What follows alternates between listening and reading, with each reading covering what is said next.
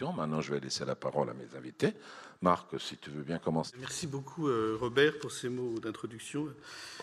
Euh, merci beaucoup à la Principauté de Monaco qui nous accueille euh, à nouveau. C'est vrai que j'ai été du tout début de l'aventure. Je suis content d'en être encore pour cette troisième ou quatrième année. Troisième année. c'est toujours un plaisir de venir ici, c'est toujours un plaisir de rencontrer le public. J'ai passé cet après-midi deux heures avec des lycéens et euh, pour parler justement de démocratie, de verticalité du pouvoir. J'ai été absolument saisi par, euh, leur, euh, par leurs questions. On devait passer une heure et demie ensemble et on a, au bout du compte, passé pratiquement deux heures. Je vais repartir de, de, ce que tu viens de dire, Robert, en disant que la violence était la fatigue du réel. oui, sans doute, c'est vrai. C'est vrai que la violence se comprend souvent comme une comme, une, euh, euh, comme un refus du réel, comme la volonté de faire euh, correspondre la réalité à ce qu'elle à ce qu'elle n'est pas. Mais c'est si vrai que du coup, c'est parfois la réalité qui se confond elle-même avec la violence, ou du moins nous en avons l'impression à tel point que parler de sortie de la violence, d'une sortie de la violence, ça pourrait nous apparaître comme un vœu pieux, un songe de philosophe, une rêverie idéaliste. Le monde et la société nous semblent gangrénés par euh, des formes de violence récurrentes, l'apparition de nouvelles formes de, violence, à tel point que nous pouvons adopter comme point de départ le doute sur l'idée qu'on pourrait sortir de la violence, qu'on pourrait en finir avec la violence. Et pourtant, ce n'est évidemment pas la position que je voudrais conserver euh, ce soir. Ce que je voudrais essayer de, montrer, c'est que si bien sûr la violence persiste, si bien sûr nous sommes toujours confrontés à de nouvelles formes de violence, il y a pourtant des formes de violence spécifiques dont les sociétés sont capables de se défaire. Il n'est pas vrai donc que nous sommes voués à la violence, à toutes les formes de violence, comme à une fatalité qui nous laisserait euh, impuissants, résignés et, euh, et, auquel, au bout du compte, nous devrions consentir.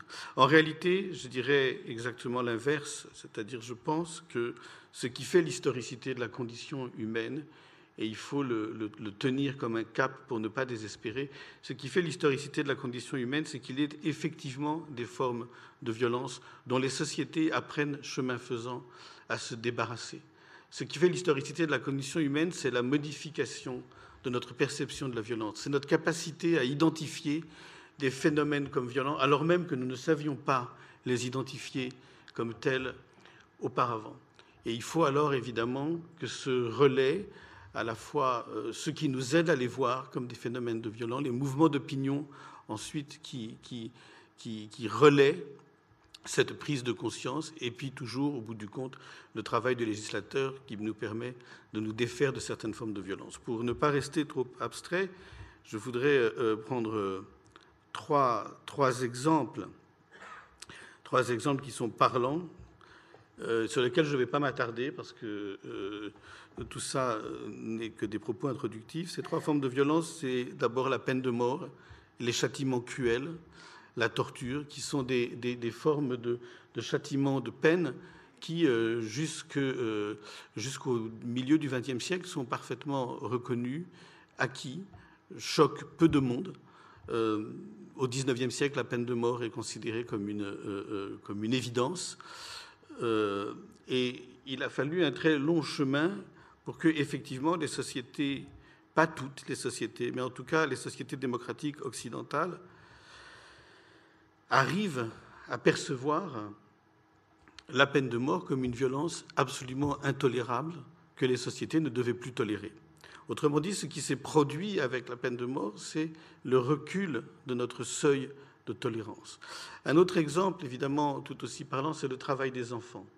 Quand on, euh, c'est le travail des enfants quand on lit la littérature du XIXe siècle, si vous lisez Dickens, Germinal de Zola, euh, Hector Malos en famille, évidemment, le travail des enfants apparaît comme quelque chose qui est euh, une évidence pour les sociétés européennes. Il n'est pas, rares sont ceux à l'époque qui s'indignent devant le travail. Voilà une forme de violence, parce que c'est effectivement une violence de priver les enfants du temps de l'étude et du temps du jeu pour les faire descendre dans la mine dès l'âge de 7 ou 8 ans. Eh bien, c'est une forme de violence. Cette violence, aujourd'hui, elle n'est évidemment plus tolérée dans les sociétés démocratiques occidentales, même s'il y a encore des poches, même s'il y a encore des manifestations euh, euh, de, de résistance. Elle n'est évidemment, ça n'est pas le cas partout. Nous savons malgré tout qu'il y a encore euh, des euh, euh, millions d'enfants qui travaillent dans le monde, certains réduits dans des conditions de quasi-esclavage. Et ça nous prouve qu'effectivement, ce recul des seuils de tolérance, cette modification de notre perception de la violence, elle est évidemment à géométrie variable selon les sociétés. Toutes n'avancent pas de ce point de vue-là du même pas. Puis un troisième exemple, j'avais même à un moment, en fait, pensé focaliser toute mon intervention de ce soir sur cette euh, question-là. C'est évidemment euh, toutes les formes de violence liées à la domination masculine et euh, dont l'une des formes consiste dans les violences conjugales et plus généralement dans les violences domestiques. Pendant très très longtemps, ces violences domestiques, ces violences conjugales sont des violences qui se déroulent à l'abri euh, euh, des volets fermés, des portes closes. Elles sont euh, admises par les sociétés, ou en tout cas, elles, n'entraînent aucun mouvement de protestation, d'indignation, ni aucune action du législateur. On considère que c'est une affaire privée, de même que les violences éducatives, et que le législateur n'a pas à s'en mêler. Les violences domestiques, les phénomènes de maltraitance n'ont pas disparu, mais au moins les sociétés sont capables de les proscrire, sont capables de les identifier comme tels et sont capables d'organiser des actions pour essayer de les faire disparaître et de les faire reculer. Donc oui, voilà ce que je voudrais dire ce soir. La violence n'est pas une fatalité. Elle n'est pas une fatalité sous toutes ses formes. Elle ne demande pas, elle n'exige pas de notre part une résignation. Et effectivement, par le biais euh, euh, euh, de différentes formes d'action qui peuvent être associatives, qui peuvent être aussi des prises de parole intellectuelles, des engagements associatifs. Donc, eh bien, il est possible de faire, de modifier notre perception de la violence et de faire apparaître comme des phénomènes violents ce que jusqu'alors nous ne savions pas identifier comme tel. La question alors est de savoir comment, par quels moyens. Et ici, je voudrais rendre droit, avant peut-être d'en venir in fine à la philosophie, à euh, ce qui, à mon avis, est le ressort premier de cette modification de nos seuils de tolérance, de cette modification de notre perception de la violence. C'est évidemment un travail de l'entendement, c'est un travail de la raison, mais c'est aussi et beaucoup un travail de l'imagination. Pour qu'une violence nous apparaisse comme telle, il faut que nous soyons capables de l'imaginer, il faut que nous soyons capables de nous la représenter.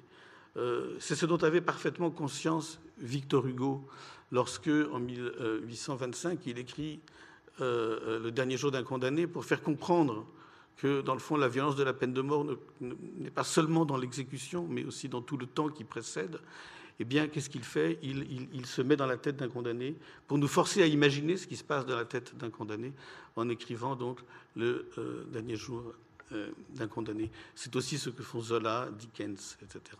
Donc, je voudrais ici euh, rendre droit au fait que, dans le fond, pour sortir de la violence, l'une des voies pour sortir de la violence, c'est ce travail de l'imagination qui rend visible l'invisible, qui nous permet de voir ce que nous ne savions pas voir, ce que nous ne voulions pas voir, d'imaginer même ce que nous n'étions pas capables d'imaginer.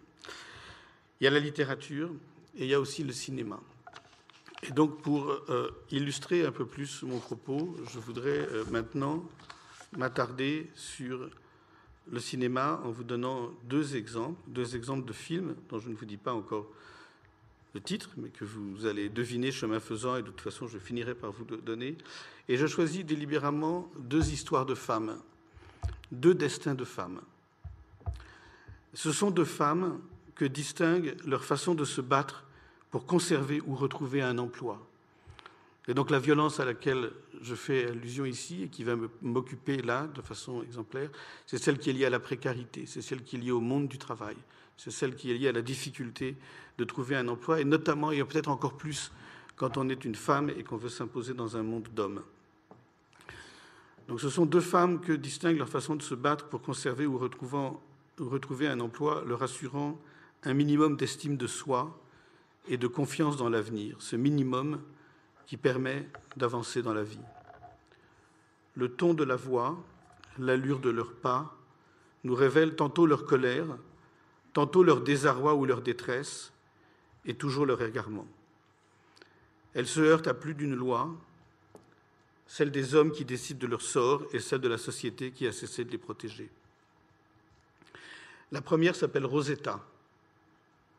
On l'aperçoit de dos, alors que poursuivie par les vigiles, elle traverse furieuse la salle des machines pour demander des comptes à l'employeur qui a mis fin à sa période d'essai.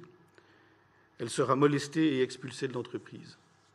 Nous la suivons alors, le corps en souffrance, dans la quête éperdue d'un travail qui lui procure, ainsi qu'à sa mère, une femme alcoolique que les aléas de la vie ont conduit à vivre d'expédients dans une roulotte de fortune, qui lui procure donc, ainsi qu'à sa mère, des moyens d'existence dignes.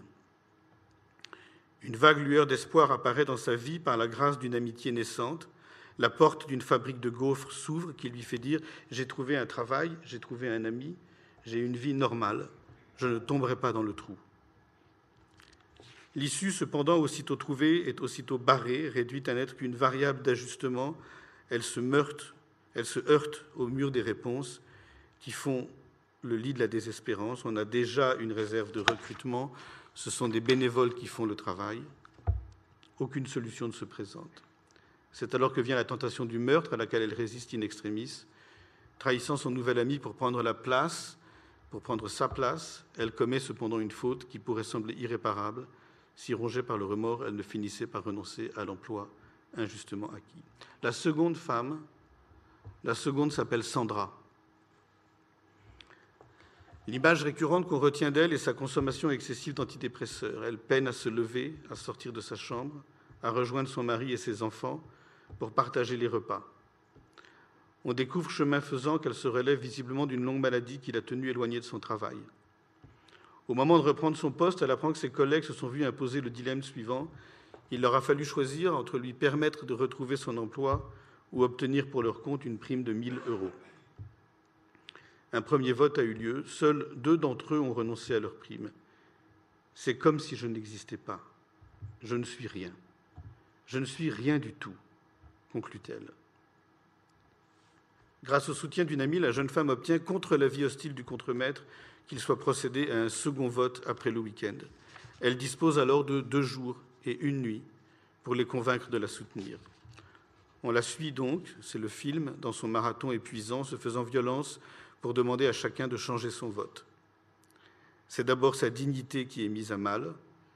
Il lui faut lutter contre la tentation d'y renoncer. Chaque fois, dit-elle, je me sens comme une mendiante ou une voleuse. C'est ensuite la solidarité, car les réactions sont variables et partagées, sombres ou lumineuses.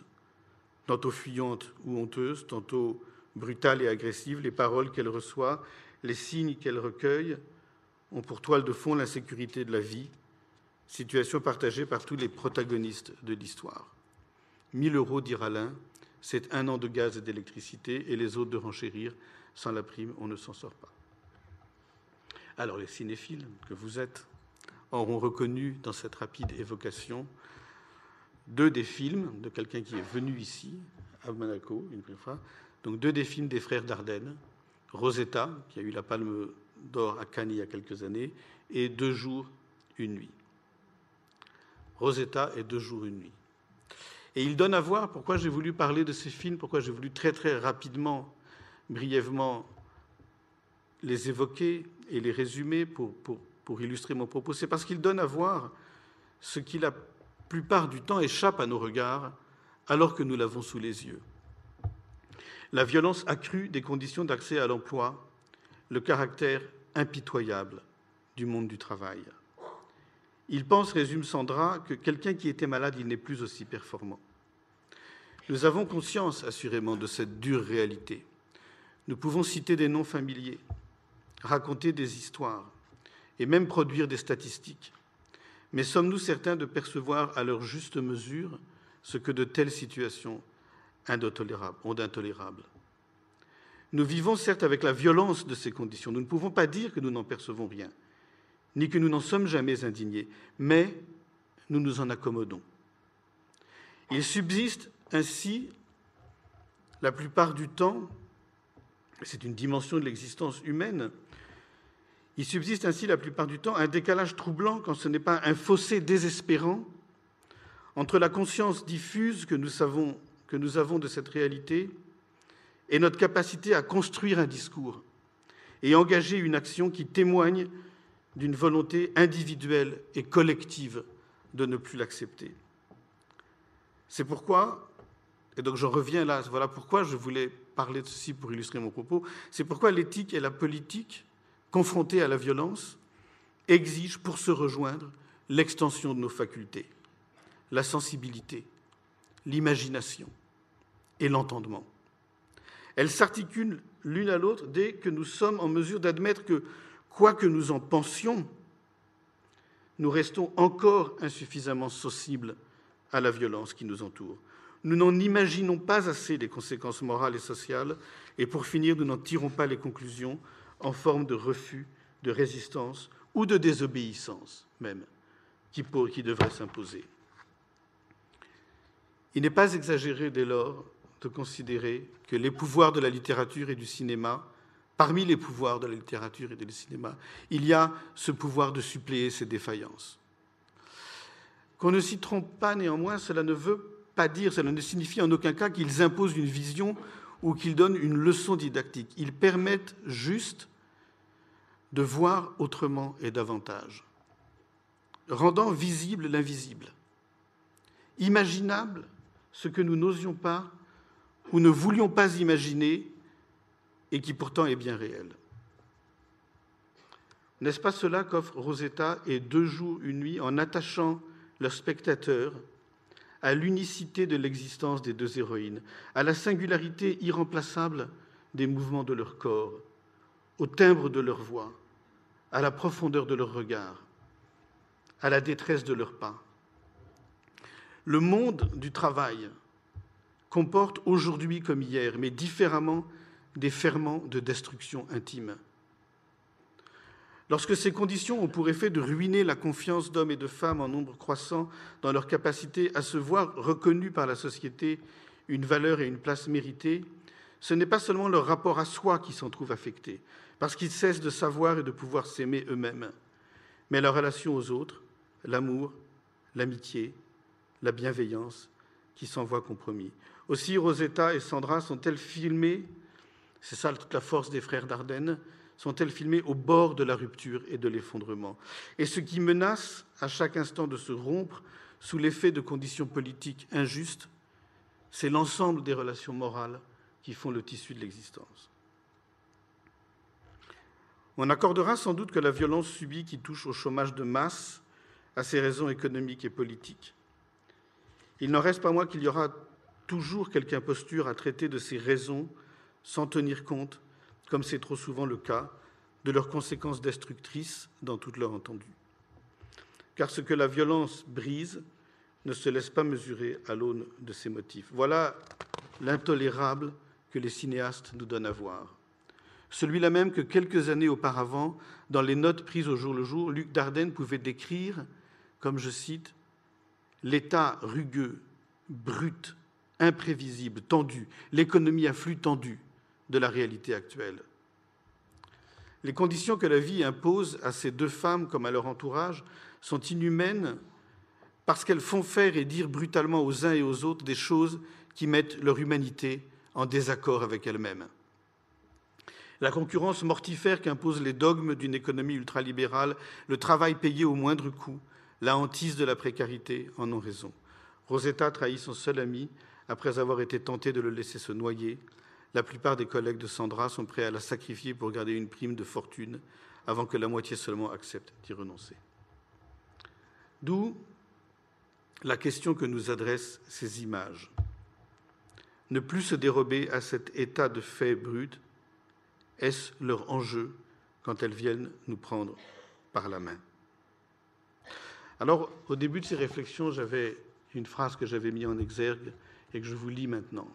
Il y a une très belle phrase des frères Dardenne qui fait écho à une phrase du grand poète Paul Celan qu'il a euh, euh, prononcée dans un, discours euh, alors qu'il recevait un prix en Allemagne.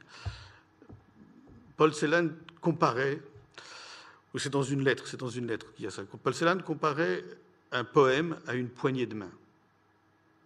C'est évidemment une lettre, la lettre à Hans Bender, que, que les frères Dardenne connaissent, que Luc Dardenne connaît très bien. Et Luc Dardenne dit Je voudrais que nous arrivions à faire un film qui soit une poignée de main. Donc ne plus se dérober à cet état de fait brut. Est-ce leur enjeu à ces images, à ces films, quand ils viennent nous prendre par la main? Et s'il est vrai que la réalité qui en résulte demande à être regardée sous l'angle du mal à combattre et non du mal à prendre en pitié, qu'est-ce qui se donne quand elle s'offre au regard, ces images Eh bien, rien de plus et rien de moins, nous dit Luc Dardenne, que la conversion d'un individu dans la nuit de la salle obscure. Alors, c'est ça le mot de ma communication de ce soir. C'est de dire que sortir de la violence suppose une conversion du regard, qui passe par un travail de l'imagination et de l'entendement. Rien de plus et rien de moins, nous dit Luc Dardenne, que la conversion d'un individu dans la nuit de la salle obscure. Cet individu, précise-t-il, qui n'est autre que le destinateur secret des films qu'il réalise avec son frère. Voilà pourquoi Rosetta et Deux jours et une nuit peuvent être comparés à la poignée de main que le poète Paul Celan identifiait au poème.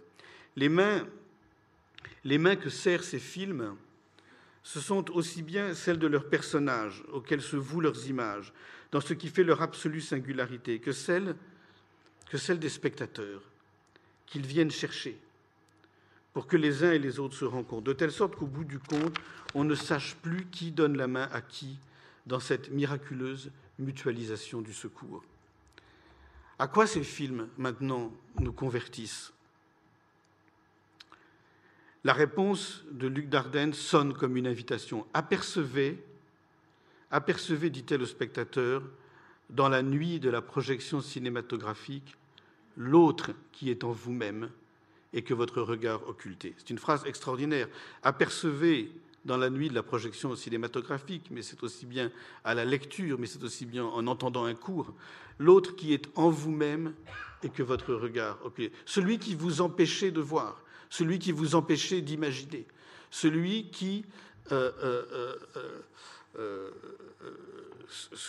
voilà, l'autre qui est en vous-même, l'autre qui est en vous-même, c'est celui qui cesse d'être empêché de voir, c'est celui qui cesse d'être empêché d'imaginer. Cet autre, cet autre n'est pas n'importe qui.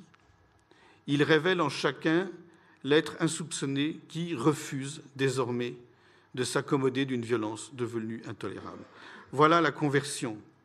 Parce que Rosetta et Sandra se battent pour demeurer dans la communauté humaine par la grâce d'un travail si injustement compté, la mort sociale, la hantise entretenue de n'être rien ou de ne compter pour rien que signifie sa perte ou sa privation, convertissent leurs spectateurs à leur vérité, une souffrance insoutenable et un mal en soi. Je cite encore Luc Dardenne, Parfois je me dis qu'au fond de moi, et peut-être de mon frère aussi, il y a une peur des humains que nous sommes, une peur du mal dont nous sommes capables, dont je suis capable. C'est peut-être pour exorciser cette peur que nous montrons le travail du mal, c'est certainement pour cela, et aussi pour l'instant où un être humain, un personnage, échappe à l'emprise de ce travail.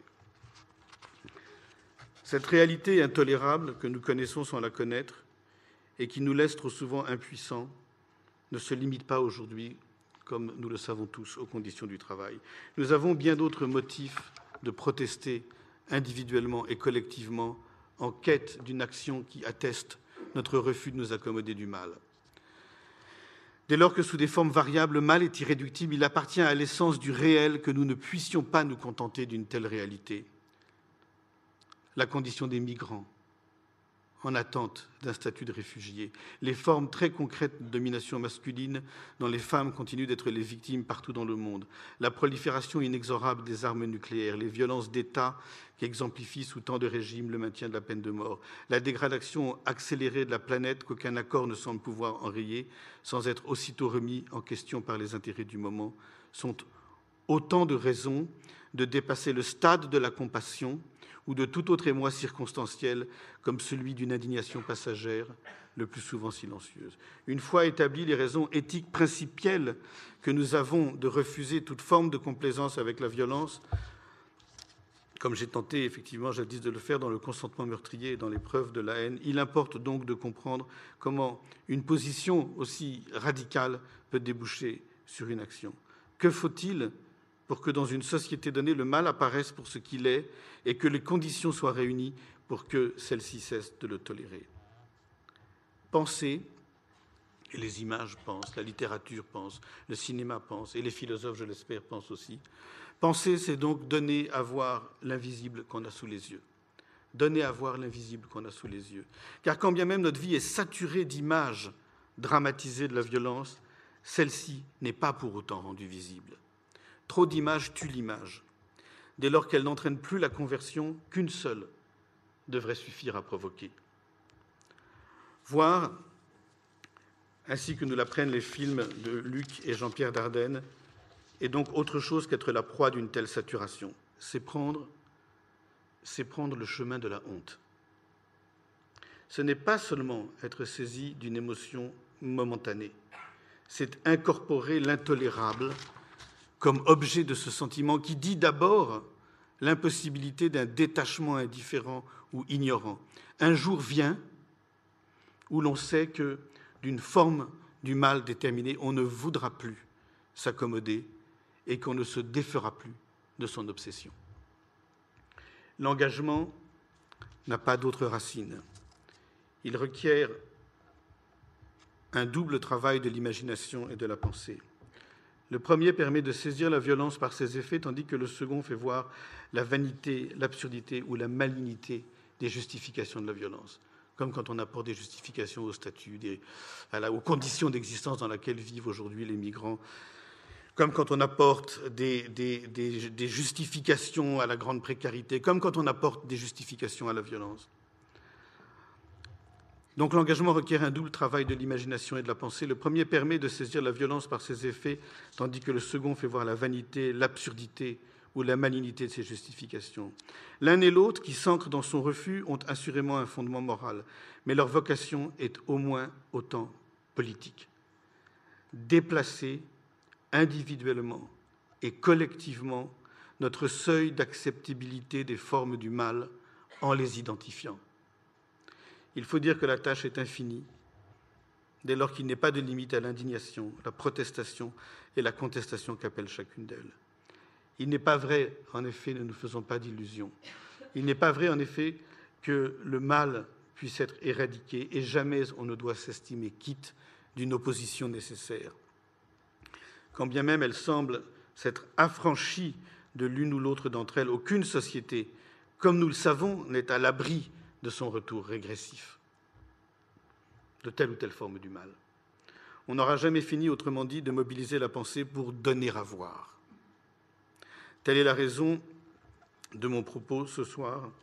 Il propose donc, il vous propose une théorie politique du recul de la violence, qui consiste à penser que pour que recule la violence, il faut rendre visible, il faut s'attacher à rendre visible quelques manifestations très concrètes de l'intolérable. Alors la question que nous a posée Robert et les organisateurs des rencontres philosophiques de Monaco c'est que peut la philosophie face à la violence? Luc Dardenne formulait, je l'ai rappelé, le souhait de faire un film qui soit une poignée de main. Eh bien, j'aimerais que ce soit aussi la vocation de la philosophie quand elle assume la fonction critique qui est la sienne. Quelle main saisirait-elle? Celle d'abord des victimes de la violence vers lesquelles se porte son enquête, celle ensuite des lecteurs, des auditeurs, de vous comme moi, qu'elle enjoint de répondre à leur appel. Je vous remercie.